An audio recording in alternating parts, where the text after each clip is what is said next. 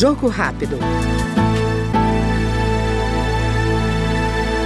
A Comissão de Defesa dos Direitos das Pessoas com Deficiência aprovou o projeto que garante a quem tem deficiência e que recebe o benefício de prestação continuada o direito à isenção do imposto sobre produtos industrializados na compra de veículos.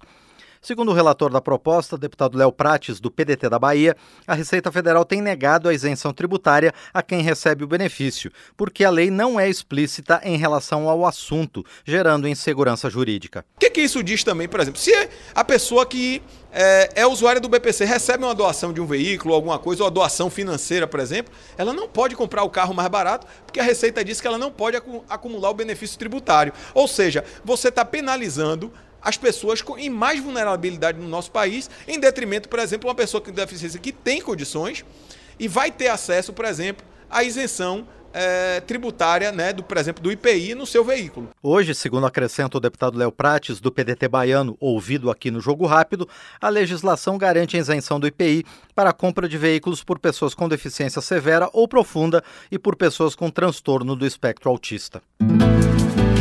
Jogo Rápido.